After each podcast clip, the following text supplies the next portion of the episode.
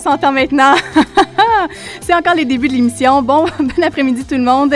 Lundi 9 février 2014, Gabriel Ménard en onde avec vous aujourd'hui dans les airs avec, entre autres, ma charmante collaboratrice de toujours, Émilie Poirier. Ah, Salut ben, Émilie. Ça va très bien?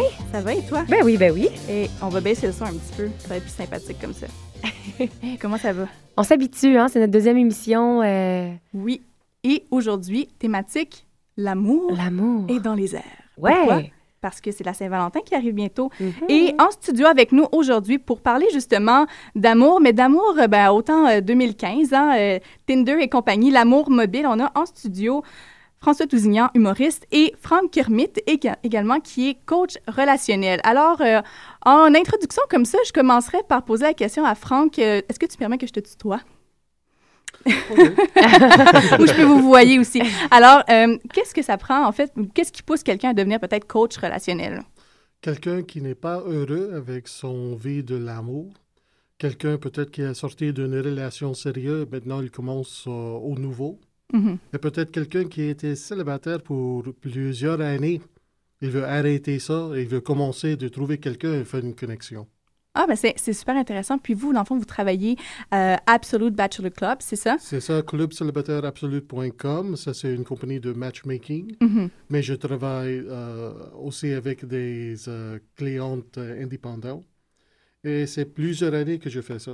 Est-ce que c'est beaucoup les femmes qui vous approchent ou c'est des hommes en particulier? C'est les hommes et c'est les femmes, euh, c'est les deux, Ouais. mais ils viennent pour des problèmes différents. Ouais. Les hommes viennent parce qu'ils veulent savoir qu'est-ce qu'il faut que je change pour trouver quelqu'un. Les femmes viennent pour savoir qu'est-ce qu'il faut que je peux changer les autres personnes. D'abord, je peux rester avec quelqu'un.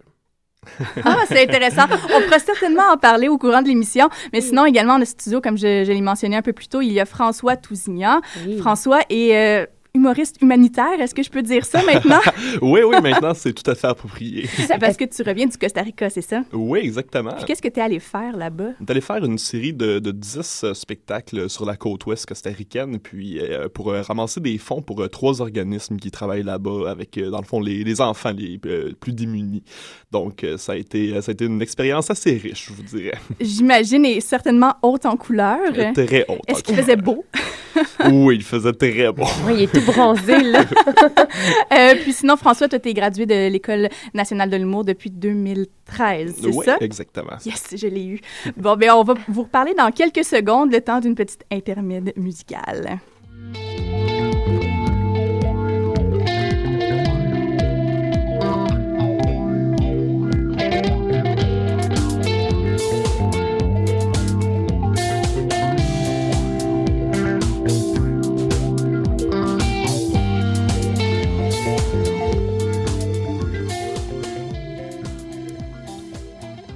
Oui, on est de retour déjà après cette intermède musicale. Euh, on, est, on est très sérieux ici à Choc. Alors, euh, ben, c'est la Saint-Valentin bientôt, puis ma première question peut-être, et peut-être que ce sera une question qu'on pourra répondre euh, pen- tout au long de l'émission, mais est-ce que le romantisme est révolu aujourd'hui en 2015? Peut-être, Franck, euh, si vous voulez vous exprimer là-dessus? Il va toujours avoir des personnes qui veulent avoir une connexion spéciale. La chose qui est différente maintenant, qu'il y a plusieurs choix entre le moyen que tu peux faire de cette connexion. C'est pas nécessairement une mauvaise chose, mais c'est changer l'idée d'être romantique. Parce que vous êtes tellement choix. Tu peux rentrer dans des relations seulement sexuelles, tu peux rentrer dans des relations sérieuses, et tu peux rentrer dans les euh, relations ouvertes.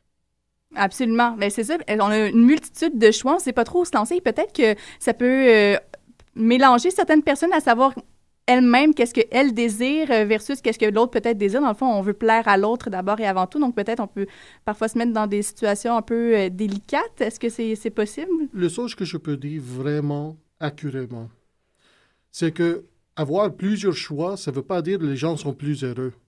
Il y a certains gens qui sont plus misérables parce qu'il y a trop de choix, mais ils ne savent pas exactement qu'est-ce qu'il faut faire avec tous ces choix. Mhm. Ou Qu'est-ce qu'ils veulent? Exactement. Absolument. Ouais, puis plus on a de choix, puis sans, sans trouver quelqu'un, plus on a l'impression que c'est notre faute. On est comme, ben voyons, il y a tous ces choix-là et il y a rien qui se passe de mon côté. Je dois vraiment être quelqu'un de misérable. Oui, absolument. Combien de fois on est sorti d'une première date en se disant c'est certain que la personne ne nous rappelle pas. Juste cet automne, ça a dû m'arriver trois fois. Pourtant, euh, un, un gros lundi. oui. Euh, bon. Euh, et sinon, Non. puis parce que oui, vas-y. Oui, mais on parle de c'est ça de romantisme peut-être mort ou non. Mais euh, moi, je suis très curieuse par rapport à toutes euh, les applications mobiles euh, pour rencontrer l'âme sœur. Personnellement, est-ce que vous y croyez à ces applications-là? Euh, moi, je vous dirais que oui, quand même, euh, jusqu'à jusqu'à un certain point. Euh, pendant pendant quelques mois, je me suis adonné à, à Tinder et, euh, et ça a quand même été relativement concluant. Je, je- finalement, j'ai eu une copine euh, grâce à ça. C'était quelqu'un que, que finalement je connaissais avant même d'aller sur l'application, mais l'application a facilité euh, le- La le- rencontre. la rencontre exactement.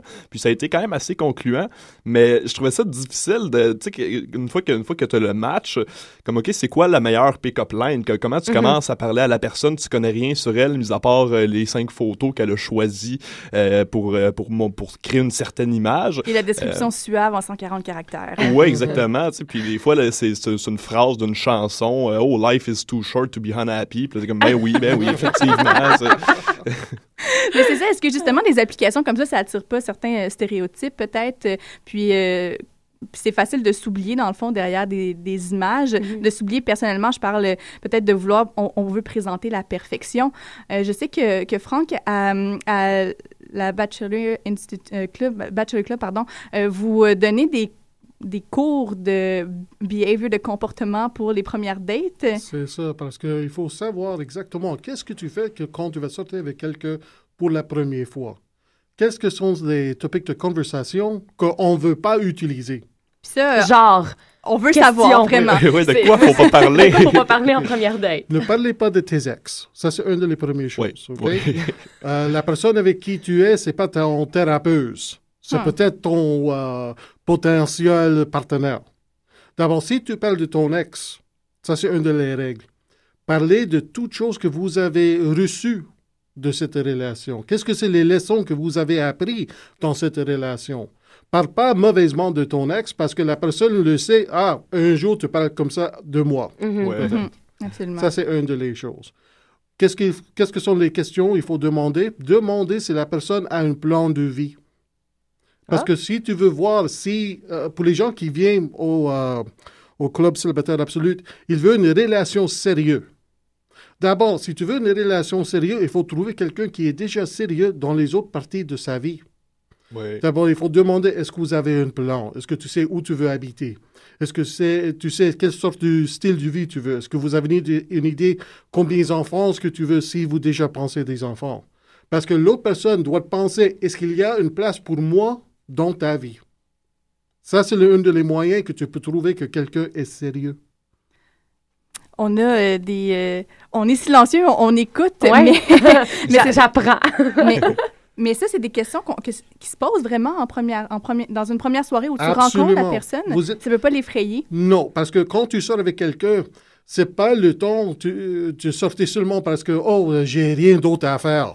Mhm. Vous êtes là pour savoir est-ce que la personne avec qui je parle maintenant est un potentiel partenaire de vie? Ça, c'est, vous êtes là pour découvrir ça. Et si tu demandes ces questions sérieuses, ça ne veut pas dire que toutes les discussions doivent être sérieuses. Mais si vous n'êtes pas compatible avec certaines choses très importantes pour toi-même, ça ne va pas réussir. C'est mieux que tu arrêtes ça tout de suite euh, et tu trouves quelqu'un d'autre. Oui, tout à fait. C'est vrai qu'on a, on a peur souvent d'effrayer l'autre en, en posant des questions qui peuvent paraître comme étant trop intenses ou trop, euh, euh, trop engageantes. Fait qu'on on est souvent sur le frein de, là-dessus. Euh, moi, personnellement, je, je les effraie tout le temps quand je leur parle des pyramides. mais ça, c'est, euh, ça, c'est Pas moi. la- conspiration des extraterrestres, François? Euh, non, parle-moi pas là-dessus, Gabriel. Euh, OK. Bon, ben, on prend ça. Euh, mais justement, Tin- Tinder, bon, euh, c'est pas tout le monde qui s'entend sur ça sert à quoi. hein. Il y en a qui disent que c'est une application euh, pour avoir des relations sexuelles, d'autres qui disent non, non, on peut vraiment rencontrer euh, l'amour. Euh, maintenant, comment on départage le bon du mauvais une fois qu'on est là-dessus, puis une fois qu'on se dit, mettons, OK, moi, je veux une relation sérieuse, et bon, ça passe par Tinder parce que c'est la façon la plus efficace de rencontrer quelqu'un en 2015 parce que tout le monde est scotché à ses écrans et puis personne qui regarde personne dans la rue ni dans les bars. Euh, Ben ça, j'y crois pas vraiment. Non? Je crois aussi qu'il y a une facilité de rencontrer des gens dans les bars. Suffit de juste avoir le twerk puis de foncer. Le twerk? Le, pas le twerk, mais le, ah, il la- faut la- twerker, il faut Oui, rencontrer ça. des gens. C'est peut-être pas le bon terme, mais je pense qu'il faut juste avoir le guts. C'est ça que je voulais, je voulais dire, d'avoir le guts de, de, de, de foncer. Puis après ça, on va parler de ses ex. Puis non, tu parles pas de tes sexes. mais, mais Franck, Mais- comment est-ce qu'on peut, justement, c'est ça, de, de différencier rapidement la personne qui veut une histoire d'un soir ou la personne qui veut une relation? Est-ce qu'il y a des, des, des, des mots-clés que la personne va employer qui nous permettent de, de faire comme, oh, OK, elle va dans cette direction-là ou celle-là? La première chose, si vous avez certaines règles pour toi-même, ça c'est un des moyens que tu peux- personne ne peut, te peut manipuler. C'est quand les gens euh, cassent ces règles. Si mon règle c'est que, OK, je, je vais raconter quelqu'un ce soir, mais je ne vais pas retourner chez elle ou chez lui ce soir, ça c'est ma règle. Et c'est moi qui euh, détruis la règle. Je suis très ouverte à être manipulée. OK? Mhm. Deuxièmement, un autre signe que quelqu'un te veut manipuler, n'importe que tu dis, il trouve quelque chose de négatif. Ça, c'est un des signes. D'abord, je vais, euh, François, est-ce qu'on peut essayer une euh, démonstration? Ben oui, absolument. OK. On parle et je te demande une question et je donne-moi une, une réponse négative. Est-ce que vous avez une bonne relation avec tes parents? Donne-moi une réponse négative. Ah, pas vraiment, non, ça se passe... euh, non, non, non, non, j'essaie de les voir le moins possible. OK. Si je réponds avec quelque chose comme Oh, ça, ça veut dire que euh, quand quelqu'un est très bon dans ta vie, vous n'avez pas le moyen de le connaître. J'essaie de détruire ton confidence. OK, oui, oui, oui. Maintenant, je vais demander la même question et cette fois, donne-moi une réponse positive. OK? Est-ce que vous avez une bonne relation avec tes parents? C'est extraordinaire, on souple ensemble à tous les dimanches. Ah. Oui. Tiens, là, ça veut dire que parce que vous n'avez pas passé, passé quelque chose de négatif avec ta famille, ça veut dire que peut-être quand la vie va être trop dure, vous n'êtes pas préparé. Oui, oui, oui. N'importe quelle réponse il donne, si je trouve un moyen de te euh, trouver un moyen négatif pour De l'interprétation, diminuer l'autre toujours. de- ça veut dire que j'essaie de détruire ton confidence. La personne qui reste dans cette conversation-là donne le signe je veux être manipulé. OK. C'est la personne qui dit tiens là, ça c'est pas une très bonne conversation, je veux savoir rien du tout. Ça c'est la personne qui sont debout s'en va. Hmm. OK? Et le dernier euh, moyen, c'est vraiment de demander des questions de qu'est-ce que c'est sa plan de vie. Parce que s'il ne veut pas répondre à certaines questions euh, normales, qu'est-ce que tu fais, veux faire avec ta, ta vie? Où est-ce que tu vas être dans cinq années, dans dix années? S'il ne veut pas parler de ça, ça veut dire qu'il ne veut pas donner une idée que vous avez une place de sa vie. Oui, oui, oui. C'est ben, c'est vraiment, c'est- vraiment intéressant. Moi, j'apprends des choses. En tout cas, je Mais prends plein de notes. aussi, je Parce je que suis- je pense qu'à l'occasion, on, on passe une mauvaise journée, on arrive du travail, on est un peu échevelé, on court, on se met un peu de rouge à lèvres, on arrive à la date, puis comment ça a été? Souvent, ben, la première, l'émotion de la journée va faire « Oh, moyen ». Écoute, mais ça, ouais, des fois, ça arrive euh, d'être négatif. Même, euh, on, on veut pas nécessaire- nécessairement l'être, mais ça peut être une, ouais, une mauvaise image qu'on donne effectivement. La seule moyen qu'une date pourrait être négative, c'est parce que tu rentres dans la, dans la date avec des expectations qui ne sont pas raisonnables. Comme. Tu rentres dans la date et tu penses peut-être ça c'est la personne avec qui je vais tomber dans l'amour. Mais je pense que tout le monde se pose un peu cette question-là. Non, Non? quand tu rentres sur une date, c'est pas la question où je veux trouver ça, ça doit être la personne avec qui je tombe de l'amour parce que c'est la c'est la réalité, c'est que oh, c'est pas une connexion ici, on se sentait très mauvaise et on prend ce sentiment mauvaise la prochaine fois qu'on va sortir avec quelqu'un. On veut pas ça. Quand tu vas sortir avec quelqu'un, il faut sortir avec pensier, je veux seulement savoir quel le rôle la personne pour faire dans ma vie. Est-ce que c'est un rôle d'un ami? Est-ce que c'est un rôle d'une amoureuse temporaire? Est-ce que c'est un rôle d'une amoureuse long terme? Est-ce que c'est le rôle de la personne avec qui je veux avoir des enfants avec? Si tu demandes la question, qu'est-ce que c'est le rôle que cette personne euh, potentiellement peut faire? Ça change toute chose dans la tête. Ça change toute chose de l'attitude. Parce que tu ne vas pas là à penser que, oh, je vais gagner le loto. Tu vas là seulement jouer et voir qu'est-ce que c'est les numéros potentiels pour moi. Mhm. Ça change. Quand tu changes cette attitude, vous êtes plus ouverte à faire des connexions. Et si tu n'as pas une connexion avec quelqu'un, c'est un bon temps pour penser, tiens, de tous mes amis, la personne avec qui je parle maintenant, il n'y a pas une connexion. Est-ce que j'ai un ami que je peux recommande- faire une recommandation? Et j'ai aidé plusieurs de mes amis à trouver une connexion comme ça. Je vais sortir avec quelqu'un, il n'y a pas une connexion ici. Tiens, euh, il n'y a pas une connexion entre nous, mais je connais quelqu'un qui peut-être va être parfait pour toi. Qu'est-ce que tu cherches? Je veux savoir. C'est du donner au suivant. Oui, mais gardez c'est, son champ ouvert. Est-ce que ça vous arrive justement de donner au suivant, euh, Émilie, François? Euh, d'arranger des dates. Ouais. euh, j'ai jamais vraiment arrangé de date. Je me suis dit, ben, peut-être, hein, amener une amie dans un party puis dire comme, oh, peut-être que cette personne-là peut t'intéresser. Faire un petit. Jouer euh, jouer du coude. Quelque Mais- chose que j'ai fait avec euh, plusieurs amis, nous avons fait une partie des ex. Ah. c'est, c'est une partie où... non, non, attends, attends, attends, Bon. Excellent! attends. Le- le- il y avait une règle de le party. Si vous êtes un homme, il faut que tu portes une femme. Si vous êtes une femme, il faut que tu portes un homme. Et tu dois porter quelqu'un qui est ou un ex ou quelqu'un où vous avez essayé de sortir, mais la Mais connexion pas n'était pas là. Ah, c'est très drôle. J'adore. Ah, c'est vraiment le, excellent. le, le, le raison, c'est de... On porte quelqu'un qui n'est pas notre, notre copain, notre date. Mais ça peut être le copain ou la date de quelqu'un d'autre. Exactement. Ah. Faut, faut quand même être en paix avec cette relation-là Si parce oui. que sinon, ça fait juste un ouais, party ouais. avec plein de gens qui sont amers et qui pleurent ensemble. Des moments froids. J'ai- une fois, j'allais à une partie comme ça, une partie des ex, un des les gars, parce que tu peux pas rentrer sans porter quelqu'un, il a porté sa sœur. Veux matcher sa sœur. Et c'était pas une bonne décision, parce que quand quelqu'un a essayé de faire une connexion avec sa sœur, oh, je Ah n'aime pas ben ça. je- c'est sûr. Ah oui. Exactement comme François a dit. Il faut, il faut, il faut que vous êtes prêts. Ah. Ben, c'est cool comme concept. Euh, Oui, j'adore. J'adore l'idée, absolument. Mais Wow. si je reviens à la discussion qu'on a eue tantôt, est-ce qu'il y a une certaine âge pour penser à ça? Moi, il me semble que je me suis jamais vraiment à la po- posé cette question-là. Ah, est-ce que cette personne-là, elle est faite, là, genre, Moi, tous les jours. à tous les jours? Ben, à tous les jours, Moi, je tombe en amour dans je- la rue. C'est très facile d'avoir euh, un euh, feeling, euh, une, une petite chose pour Oui. quelqu'un dans la rue là, qui a comme ça, c'est une petite décharge électrique. Je tombe pas en amour, là, je vais pas faire des kilomètres, mais je suis une personne assez romantique, je pense, dans la vie. Puis, euh, ouais, je pense que quand je rencontre quelqu'un, euh, ben, pour moi, c'est normal de me poser ce genre de questions-là parce que sinon, je trouve que ça vaut pas la peine d'aller plus loin. On me regarde avec des yeux sceptiques, là, de l'autre côté de la fenêtre. C'est tout le monde.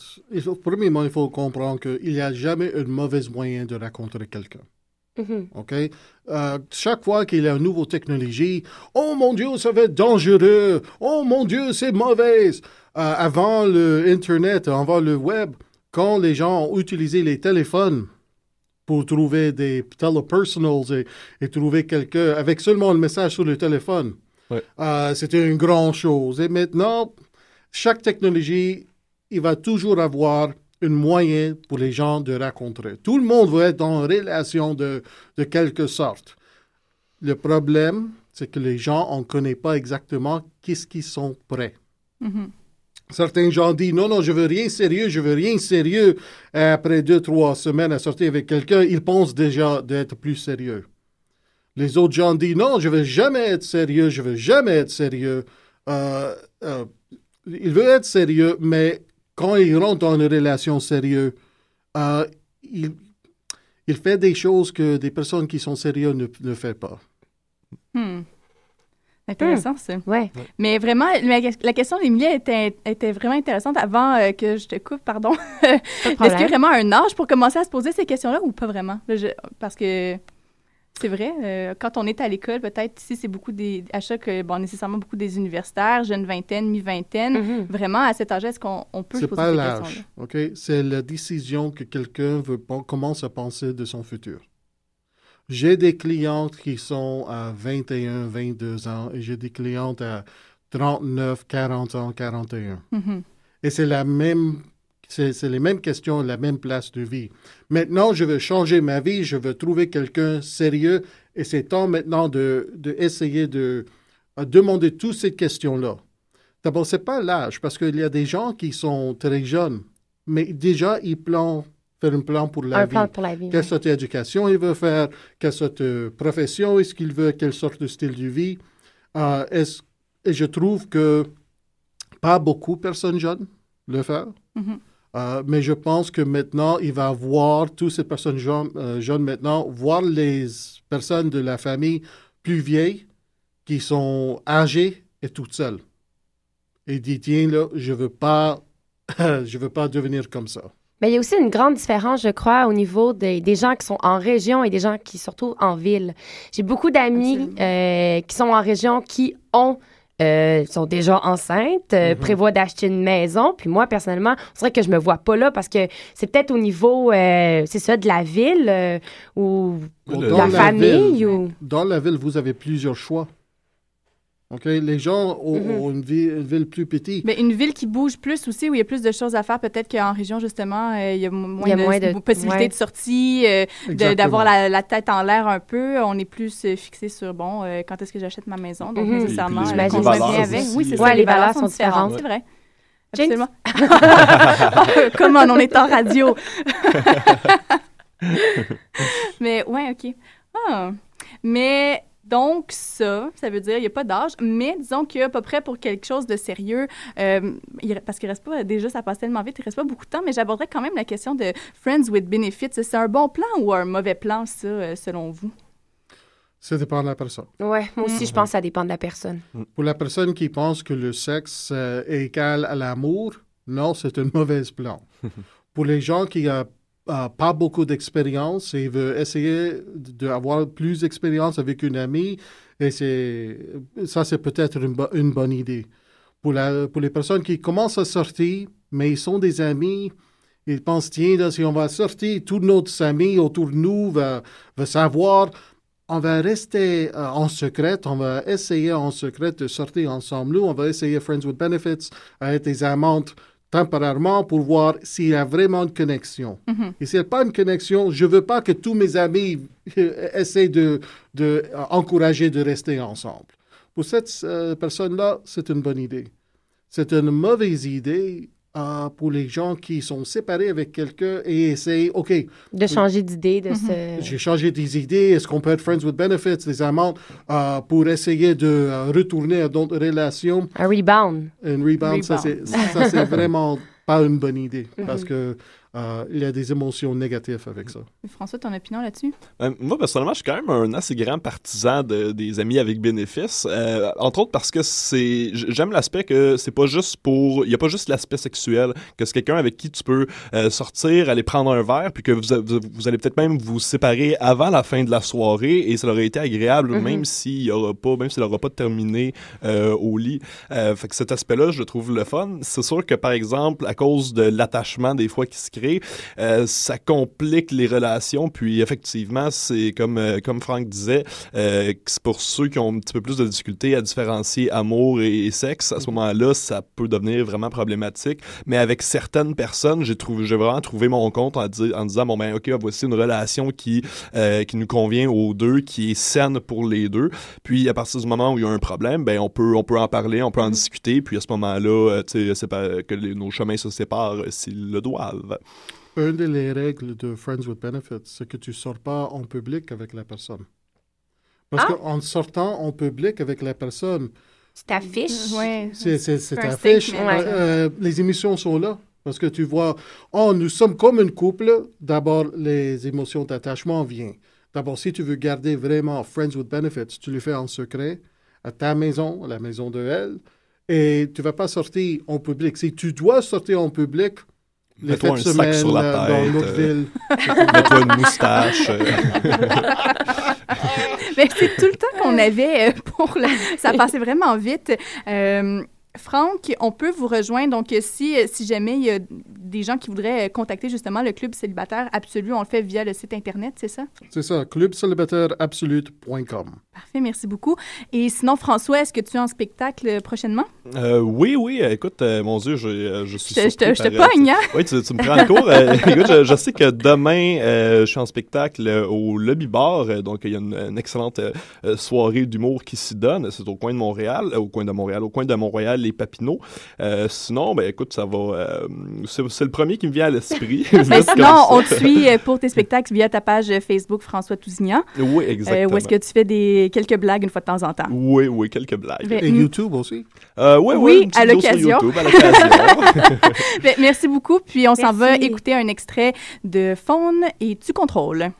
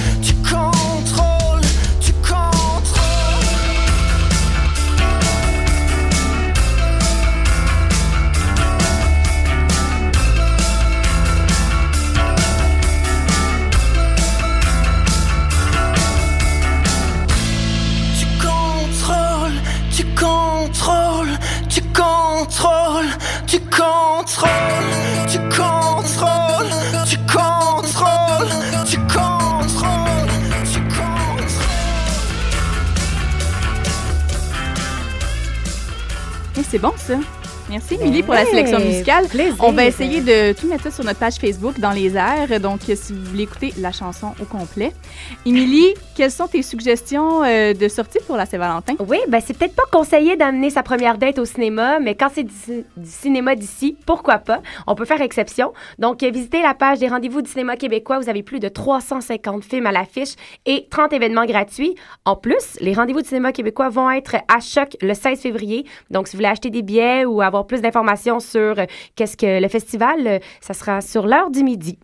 Et sinon aussi, ce dimanche, le collectif Ucamien hors salle organise un dimanche pas comme les autres. Vous êtes conviés à venir déguster des bons plats préparés par le chef Xavier euh, Guérin-Corbeil. Pardon. Musique, exposition, courts-métrages seront présentés sur les lieux et ça se passe au 1292 rue Beaubien-Est à compter de 19h. Merci beaucoup. Plaisir. Moi, j'ai euh, trois courtes suggestions à vous faire. Donc, il y a Anne Frank au TNM en supplémentaire jusqu'au 14 février. C'est vrai que c'est peut-être un peu déprimant, mais je, je suis allée voir la pièce en fin de semaine et ça m'a vraiment bouleversée de voir à quel point le père d'Anne Frank aimait sa fille. Et donc, ça peut être... La Saint-Valentin, c'est une façon pour moi aussi de célébrer avec euh, d'autres personnes que j'aime, mes parents. Et euh, franchement, je, je, je serais bien d'aller voir cette pièce-là avec mon père. Donc, au TNM jusqu'au 14 février. Le romantisme de l'Holocauste.